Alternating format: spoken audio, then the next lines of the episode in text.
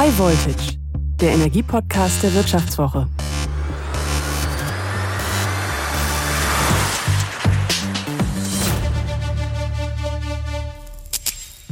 Herzlich willkommen bei High Voltage. Ich bin Martin Seiwert. In der letzten Woche haben Volkswagen und Mercedes-Benz einen Deal mit der kanadischen Regierung gemacht. Die haben sich Zugang zu wichtigen Batterierohstoffen, zum Beispiel Lithium, Nickel, Kobalt, ähm, Rohstoffen dieser Art wohl vereinbart. Die Autohersteller äh, haben das im Rahmen dieser Reise von Bundeskanzler Olaf Scholz bekannt gegeben. Das war schon ein ziemlicher Aufschlag. Es waren auch die Vorstandsvorsitzenden der Autohersteller dabei. Bei Volkswagen ist auch der Technikvorstand Thomas Schmall äh, für diese Verträge dann mit den kanadischen Unternehmen verantwortlich. Er hat zu dem Deal gesagt, dass man ja früher dachte als großer Autohersteller, es würde reichen, wenn man Zellfabriken kauft oder baut. Aber heute wisse man, dass man eben noch viel tiefer in die Wertschöpfungskette reingehen muss und das heißt jetzt also konkret bei Volkswagen, Volkswagen will sich an den Minen beteiligen, um aus erster Hand direkt an die Rohstoffe zu kommen. Grundsätzlich scheint das die richtige Richtung zu sein. BMW zum Beispiel macht das schon seit längerem. Und offensichtlich ziehen jetzt die anderen deutschen Autohersteller hier auch nach. Denn die Gefahr, dass sie irgendwann mal nicht genügend Autos bauen können, weil sie einfach nicht äh, genügend Batterien kriegen, die Gefahr ist schon im Prinzip real. Trotzdem war mein erster Gedanke, als ich das gehört habe, brauchen die Hersteller überhaupt noch so viel von diesen Rohstoffen? Kobalt zum Beispiel als ein Rohstoff ist weltweit zwar schon einigermaßen knapp, das gibt es nicht in allzu vielen Ländern in einer ausreichenden Menge, aber genau weil das so ist, haben die Batteriehersteller schon in den letzten Jahren den Gehalt von Kobalt in den, in den Akkus für die Autobatterien, äh, für die Autos äh, dramatisch gesenkt. Es gibt sogar kobaltfreie Akkus mittlerweile. Äh, Lithium gibt es weltweit in ziemlich großen Mengen, aber auch hier arbeiten die Hersteller an lithiumfreien Akkus, zum Beispiel der weltgrößte Batteriehersteller CATL aus China. Außerdem müssen die Batterien ja recycelt werden und dann kommen wir wieder an diese Rohstoffe ran. Also sind Volkswagen und Mercedes-Benz da übervorsichtig mit ihrem großen Engagement jetzt direkt auf der Ebene der Minen. Ich freue mich, dass ich heute dazu mit einem der führenden Batterieexperten in Deutschland sprechen kann. Das ist Markus Hackmann von der auf Elektroauto-Technologie spezialisierten Unternehmensberatung P3 Consulting. Herr Hackmann, Volkswagen und Mercedes äh, haben ja in der vergangenen Woche angekündigt, dass sie sich in Kanada mit Rohstoffen für ihre Batterieproduktion eindecken möchten. Bevor wir jetzt der Frage nachgehen, wie sinnvoll oder wie notwendig das überhaupt ist, können Sie vielleicht erstmal kurz sagen, warum sind denn diese Rohstoffe überhaupt wichtig für die Batterieherstellung? Ja, sehr gerne. Ähm, vielen Dank auch nochmal, dass man das so ein bisschen eruieren kann. Also ich denke, wenn wir jetzt mal den Weg der beiden Unternehmen auch angucken, ist es erstmal klar, es gibt eine Vollelektrifizierung. Dies ist äh, mehr als deutlich geworden. Und für diese Vollelektrifizierung werden sehr, sehr viele Batterien benötigt. Und in diesen Batterien sind halt sehr, sehr viele verschiedene Rohstoffe, wo wir auch heute schon wissen, dass diese Rohstoffe knapper werden können und dass diese Rohstoffe aus gefährlichen Regionen kommen, die einfach nicht so sind, wie wir das haben wollen. Und wir dürfen auch nicht vergessen, auch die CO2-Bilanz äh, der Batterien ist ein kritisches Thema. Und deshalb wäre es auch gut, wenn die Rohstoffe aus der Nähe kommen und nicht von sehr weit weg und die schon einen sehr hohen CO2-Rucksack haben. Und deshalb müssen wir, wenn wir reingucken in diese Batteriezelle, dann besteht die aus einer Anode, aus einer Kathode und Schlüsselbestandteil der Kathode ist halt, äh, dass wir ganz viel Energie speichern müssen. Und hier ist der signifikante Anteil der Kosten und insbesondere das Lithium ist halt nicht substituierbar Nickel, Kobalt zwar schon, aber das kommt dann immer mit Performance-Einschränkungen daher, weshalb es auch diesen Trend Richtung Lithium-Eisenphosphat, den wir in den letzten ein, zwei Jahren beobachtet haben, gegeben hat, dass man eine Substitutionsmöglichkeit hat, um unabhängiger zu sein. Mhm. Also Lithium-Eisenphosphat heißt dann, da ist kein Kobalt mehr drin. Richtig, das ist dann kobaltfrei. Mhm. Wie knapp sind denn diese Rohstoffe? Sie haben jetzt verschiedene Faktoren erwähnt. Sie haben gesagt, äh, es soll natürlich möglichst CO2-arm sein, die Produktion, die Transportwege sollen nicht so lang sein. Das ist ja. ein Faktor, auf den können wir später vielleicht noch zu sprechen kommen. Aber ein ganz wichtiger Punkt ist natürlich einfach zunächst jetzt mal die Knappheit. Ähm, wie knapp sind denn diese Rohstoffe? Genau, auch da müssen wir einfach ehrlich sein. Lithium ist sehr knapp. Da Lithium fast nur für Batterien nachgefragt wird und auch erst der Markt kommen musste. Es sind ja immer wieder Meldungen gewesen, kommt die Elektromobilität überhaupt? Wird das überfördert, das ganze Thema? Ist es ein Hype? Muss das denn wirklich sein im schlimmsten Fall?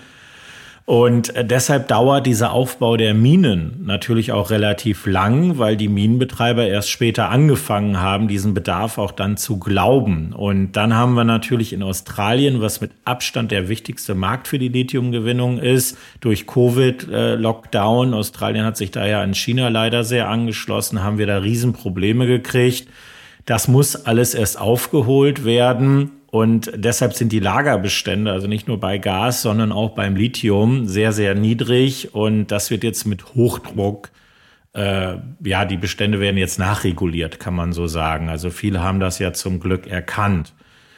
Nickel gibt es prinzipiell genug, äh, da es im großen Ausmaß auch in der Stahlindustrie benötigt wird. Allerdings brauchen wir High-Grade-Nickel. Das heißt, es muss in der richtigen Qualität sein. Auch hier, nächstes Thema. Russland liefert 20 Prozent dieses Battery Grade Nickel, wie wir es sagen. Und der Krieg hat da natürlich einen großen Einfluss äh, auch hier drauf gehabt. Und was wir hier aber machen, wir nennen das so Conversion Facilities, also dass wir einfach das Ganze ausgleichen können. Das geht zum Glück schneller als bei den Minen. Das kann man sich natürlich vorstellen. Eine Fabrik ist immer schneller hochgezogen als eine Mine mit all den Sicherheitsvorkehrungen. Und äh, deshalb ist das besser zu substituieren. Da kann, man dann, andere, da kann man dann das ja. Nickel sozusagen upgraden in so einer Fabrik. Zu, ja, genau. Hoch zu das, der nötigen Qualität. Richtig, das ist dann der große Vorteil. Und dann das gleiche Thema LFP haben wir ja gerade gesagt, das nutzen ja auch schon einige. VW hat das angekündigt, Ford, Daimler, was dann auch das kompensiert. LFP, LFP, muss ich kurz sagen, ist, ist das Lithium-Eisenphosphat, also genau, eine andere äh, Akkuart, die eben die eben kein Kobalt braucht. Genau. Mhm. Und wenn wir jetzt aufs Kobalt nochmal zu sprechen kommen, da sind wir schon sehr, sehr weit, weil Kobalt, das, das wissen Sie ja noch viel besser als ich, das ist ja schon ewig in der Presse gewesen, dass das aus sehr, sehr kritischen Ländern kommt. Und da haben wir sehr, sehr früh angefangen, schon Kompensationsmöglichkeiten oder Substitutionsmöglichkeiten zu finden. Und äh, deshalb ist hier schon viel gelöst worden. Es gibt da mittlerweile genug von, in dem Sinne, dass wir halt den Kobaltanteil auf drei bis vier Prozent runterzubringen. Und die LFP-Thematik hatten wir schon besprochen. Und auch das Recycling wird natürlich einen großen Anteil wieder haben. Allerdings leider erst ein bisschen später. Da können wir wahrscheinlich später nochmal drauf eingehen. Aber das sind alles Möglichkeiten, die uns da erstmal nicht das Problem sehen lassen beim Kobalt. Und wir haben, das dürfen wir auch nicht vergessen, auch Consumer-Batterien, wo natürlich dann die Kathodenmaterialien verwendet werden. Und da ist ein viel höherer Kobaltanteil drin, den wir dann auch recyceln können. Mhm. Weil ich das mit dem Kobalt auch, auch selbst sehr eng verfolgt habe, damals schon zu dem Beginn äh, der Elektromobilität, habe ich mich dann eben jetzt gefragt, zu dem Zeitpunkt, als die Hersteller gesagt haben, sie sichern sich hier auch hinsichtlich Kobalt in Kanada ab, dann habe ich mich eben gefragt, äh, ist das denn überhaupt nötig? Ja, wenn der Kobaltanteil sowieso schon sinkt in den Batterien, ähm, wir schon kobaltfreie Akkus haben, brauchen wir denn da überhaupt noch eine Absicherung beim Kobalt? Und davon ausgehend dann die Frage, brauchen wir es denn noch beim Lithium? Denn auch da gibt es ja zumindest, glaube ich, schon mal einen Hersteller, nämlich den, den weltgrößten CATL, der sagt, er hat schon das Konzept für einen lithiumfreien Akku. Ja, also brauchen, müssen wir uns überhaupt noch in der Zukunft äh, so absichern, wenn doch die, die Batteriehersteller so schnell hier eigentlich mit Verbesserungen kommen? Ja, das sind halt drei Aspekte. Ich versuche die mal so ein bisschen aufzugliedern. Also vielleicht einerseits, wie sieht so eine Knappheit dann in den nächsten fünf bis zehn Jahren aus? Ähm, in den nächsten fünf Jahren ist sie da, weil wir gerade schon besprochen haben, der Ramp-up der Elektromobilität ist viel, viel schneller gekommen, als wir das alle überhaupt erahnt haben.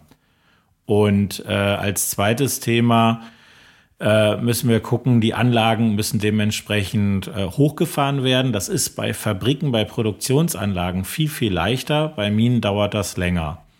Und wir müssen auch gucken, wie viel Kapital wird gebunden. Auch hier im Minensektor unfassbar viel Kapital. Das sind Unternehmen wie BHP, Rio Tinto, die äh, jetzt viele MOUs, also Memorandum of Understanding, eine klare Absichtserklärung erstellt haben. Das, das macht uns da schon mal happy. Und ich sage ja, Australien ist auch einfach ein stabiles Land. Das ist auf Bergbau sehr erprobt. Das heißt, hier wird die Absicherung auf jeden Fall stattfinden.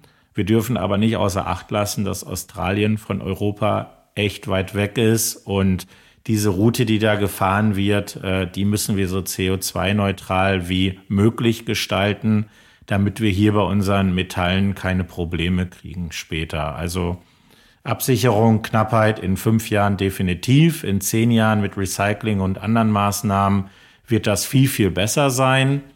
Wenn wir dann nochmal aufs Kobalt äh, gehen, wo wir ja von einer großen Knappheit ausgegangen sind, ist es wirklich so durch dieses High Nickel, was ich gesagt habe, da hat Tesla mit angefangen, das ist ja bekannt gewesen. Ähm, in Nevada in der Produktion ist es sehr, sehr groß, das ganze Thema. Wir holen uns aber Nachteile dadurch rein. Die Temperaturkontrolle ist nicht mehr so leicht dadurch. Die Akkus können schneller überhitzen. Da müssen wir Gegenmaßnahmen entwickeln, damit das nicht passiert. LFP als Kompensation ist dann stark diskutiert worden. Die großen OEMs haben sich das alles so weit reingeholt. BYD, CATL, das hatten Sie schon angesprochen. Wir sprechen hier von Cell-to-Pack-Designs. Das heißt, dass ich dass die Zelle fast wie ein Pack aussieht. Oder es äh, gab auch Kunden von mir, die haben das mal die Schüttgutbatterie genannt. Man versucht so viel Aktivmaterial wie möglich in diesem Bauraum zu integrieren.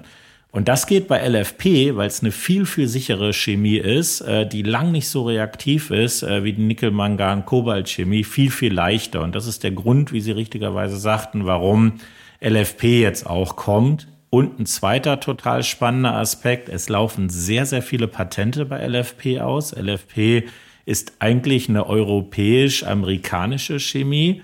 Die Chinesen haben da glücklicherweise IPs rüberholen können. Das ist in Anführungszeichen geduldet worden, dass sie sich die Patente geholt haben.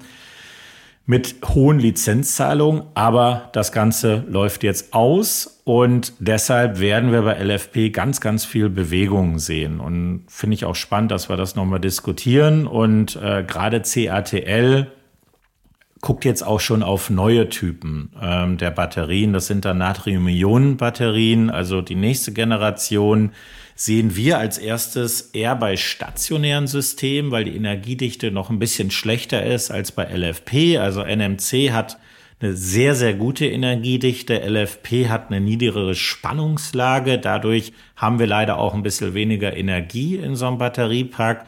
Und Natrium-Ionen ist nochmal ein bisschen schwächer einzuschätzen. Aber wie der Name schon sagt, wir haben natürlich Natrium auf dem Planeten sehr, sehr viel. Äh, das heißt, es könnte gerade für stationäre Batterien super spannend werden.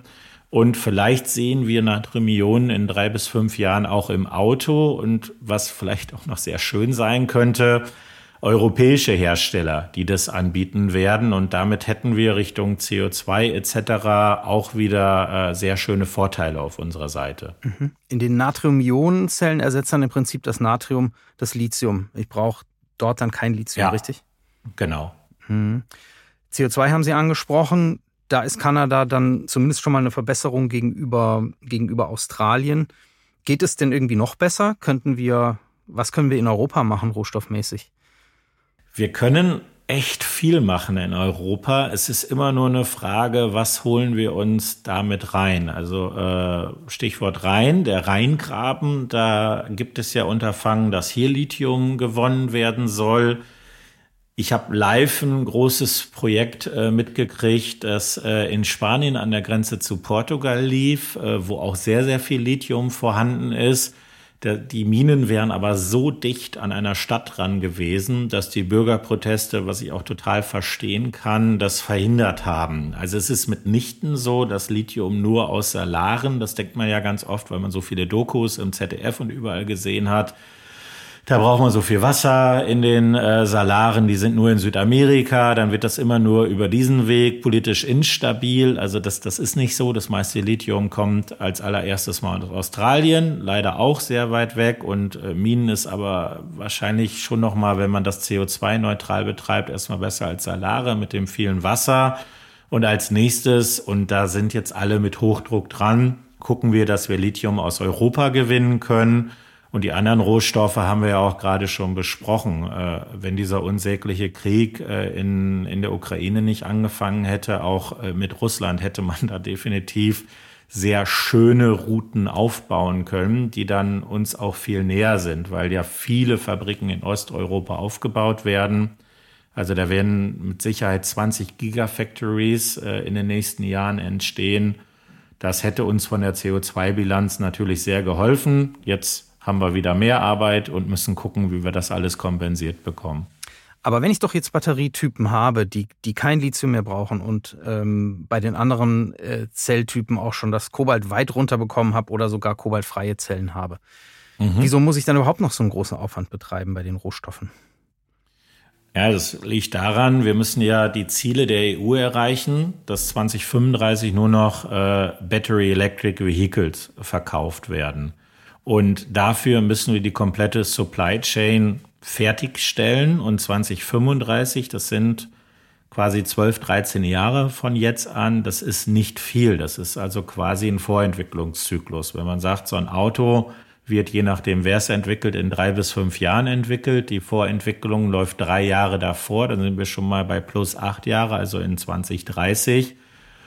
Und dafür muss einfach total sicher sein, dass wir nicht wie bei Semiconductors und anderen in diese Lieferengpässe kommen. Und das ist der Grund, warum wir die Versorgungslage jetzt schon sicherstellen und warum diese ganzen Verträge geschlossen werden, die ganzen Pressemitteilungen kommen. Und dann arbeiten wir ja schon mit Hochdruck an der nächsten Technologie. Das heißt, der nächste Trend ist dann die berühmte Solid-State-Batterie. Das ist dann Festkörperelektrolyt, nochmal erheblich sicherer aber auch dafür werden wir sogar mehr Lithium benötigen. Das, das wissen auch wieder die wenigsten. Das heißt, noch mal mehr Lithium. Wieder die Frage, woher kriege ich das, diesen ganz wichtigen Bestandteil? Weil es ändert sich bei der Solid-State-Batterie als erstes mal das Elektrolyt und da ist äh, wenig Lithium drin. Mhm. Und wenn man dann QuantumScape und Co. aus den USA, was ja auch bekannt ist, das äh, VW äh, immer wieder Meldungen dazu platziert, die planen dann eine Keramik als Elektrolyt zu verwenden. Und auch hier müssen wir dann gucken, ne? wenn das mehr Metalle als Lithium benötigt, dann haben wir da auch wiederum keine Kompensationsmöglichkeit. Dann sind wir da in den Metallen drin. Aber wir brauchen sehr, sehr viel Lithium, damit auch diese Battery 2030, 2035 dann sauber funktionieren wird, weil wir sind halt vorbei, dass wir Dinge ausprobieren können. Und das ist, glaube ich, auch der Grund, warum die CEOs persönlich in die Länder mitfliegen, mit diesen großen Playern, die ich eben genannt hatte, dann auch sprechen, damit die Absicherung zu 100 Prozent sicher ist. Wir hatten es jetzt schon ein paar Mal gestreift, das Thema ist Recycling. Alle Hersteller sagen eigentlich, auch Batterie- wie Autohersteller, dass sie da irgendwie dran sind. Wie ernst sind denn da die Bemühungen? Sie kriegen da ja auch sehr viel mit, sind da eng dran. Ja, also beim Recycling ist einfach erstmal ganz, ganz toll, dass äh, das Bundeswirtschafts- und Klimaschutzministerium ein großes Projekt gefördert hat, das ich netterweise auch mit initiieren durfte. Das ist auch kein Geheimnis, deshalb darf man das erzählen, weil es ja öffentlich gefördert ist. Hier haben wir jetzt eine erste große Pilotfabrik ins Leben gerufen, die dann natürlich auch skalieren soll. Gleichzeitig sind die großen Kathodenmaterialhersteller auch recyclingmäßig aktiv und ich glaube auch, dass wir fast alle vom Hochofenprozess der Pyrolyse, also das ist wirklich dieses sehr Hochtemperaturofen, da wird die Batterie im Kern reingeworfen und dann in ihre Bestandteile zerlegt. Das ist auch noch völlig okay am Anfang, wenn man noch nicht so viele Batterien hat, ein völlig normales Verfahren, was bei Schrott etc. bei allen Dingen gemacht wird. Aber jetzt wollen wir in das Hydro-Thema reingehen. Das heißt, dass wir äh, die Batterien dann auch erstmal in ihre Einzelbestandteile zerlegen, dass wir dann schreddern, dass wir im nächsten Schritt dann auch versuchen, so viel Material wie möglich wiederzugewinnen. Natürlich auch Lithium, aber auch beim Graphit. Äh, das, das soll nicht einfach nur, nur Schlacke werden, sondern auch hier schaut man, wie wir das Graphit, was auf der Anodenseite ja ist, also ein Kohlenstoff, wie wir da möglichst viel wiedergewinnen können. Und äh, wir reden jetzt schon von einer Recyclingquote, was ich genial finde, von 95 Prozent. Und wir stehen beim Battery Recycling ganz am Anfang. Das heißt, Recycling ist erstmal gar kein Problem. Das ist mit den Ärzten, mit dem Metallgehalten, das kennt man alles. Die einzige Herausforderung ist, dass wir da äh, erst ab 2030 die hohen Zahlen kriegen, weil die Batterie viel, viel länger hält, als wir alle gedacht haben. Wir kennen ja diese acht bis zehn Jahre Garantie, aber wir sehen das jetzt ja auch bei den Teslas in den großen Stückzahlen. Selbst die halten erheblich länger, wo auch ich damals sehr, sehr kritisch war und gesagt habe, boah, mit 6000 Zellen kann das denn wirklich funktionieren? Aber die haben es gezeigt und das ist einfach mal ein Kompliment, dass es überwiegend funktioniert. Es sind ja auch viele Daten da. Und schön ist auch, dass die deutsche Regierung das erkannt hat und auch mehrere Unterfangen gefördert hat, damit das Recycling auch in Deutschland, in Europa bleiben kann. Also Sie haben grundsätzlich keine Bedenken, dass wir da den Kreislauf irgendwann geschlossen kriegen, dass ich dann irgendwann ein Elektroauto kaufen kann, auf dem quasi draufsteht, so die Batterien sind zu 70 Prozent oder 100 Prozent aus Recyclingmaterial, so wie man das von einer Plastikflasche auch kennt.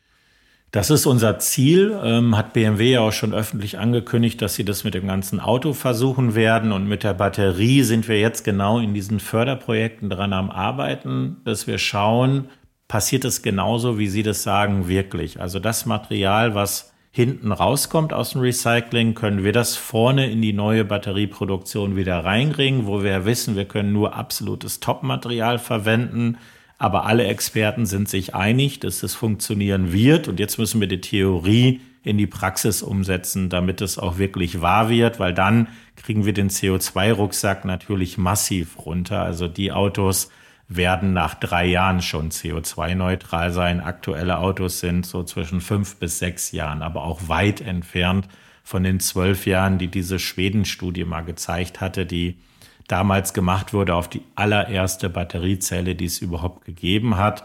Mittlerweile sind wir ja sehr, sehr viel weiter und ich halte das Thema auch für wahnsinnig wichtig. Deshalb darf man das auch nicht kleinreden, sondern diese Closed Loop, geschlossener Kreislauf, wie immer wir das nennen wollen, äh, das ist ganz wichtig, äh, dass die EU diese Direktive auch vorgegeben hat, dass das ein absolutes Must ist. Rohstoffe wie Kobalt oder Lithium werden in 10 oder 20 Jahren wahrscheinlich weniger gebraucht, weil sie zum einen in den Akkus durch andere Materialien ersetzt werden können. Das haben wir heute hier gelernt. Und man wird auch größere Mengen dann über Recycling wieder zurückgewinnen können und wieder für neue Autos verwenden können. Aber trotzdem ist es kein Übereifer, dass sich Volkswagen und Mercedes-Benz jetzt in Kanada an der Rohstoffproduktion direkt beteiligen, denn erstmal bleiben die Batterierohstoffe wohl knapp und teuer. Aber was für ein Schwenk in der Strategie. Ich erinnere mich noch gut, vor fünf oder vor zehn Jahren hieß es, Autohersteller müssten noch nicht mal selbst die Batterien herstellen. Das seien einfach ganz normale Produkte, die man einkaufen kann, wie jedes, wie jedes andere Teil am Auto auch. Mittlerweile bauen die Autohersteller fast alle eigene Batteriefabriken und jetzt gehen sie sogar noch in die Batterie Rohstoffproduktion direkt mit rein, beteiligen sich an Minen sogar. Das ist wirklich eine Kehrtwende, an die man vor ein paar Jahren noch nicht gedacht hätte. Das war High Voltage. Danke fürs Zuhören. Für alle High Voltage-Hörer, die mehr über Energiethemen wissen möchten, habe ich noch einen Tipp. Drei Monate Wirtschaftswoche lesen zum halben Preis. Das Angebot finden Sie unter vivo.de slash highvoltage-abo. Der Podcast wurde produziert von Marcel Joschko und Anna Hönscheid.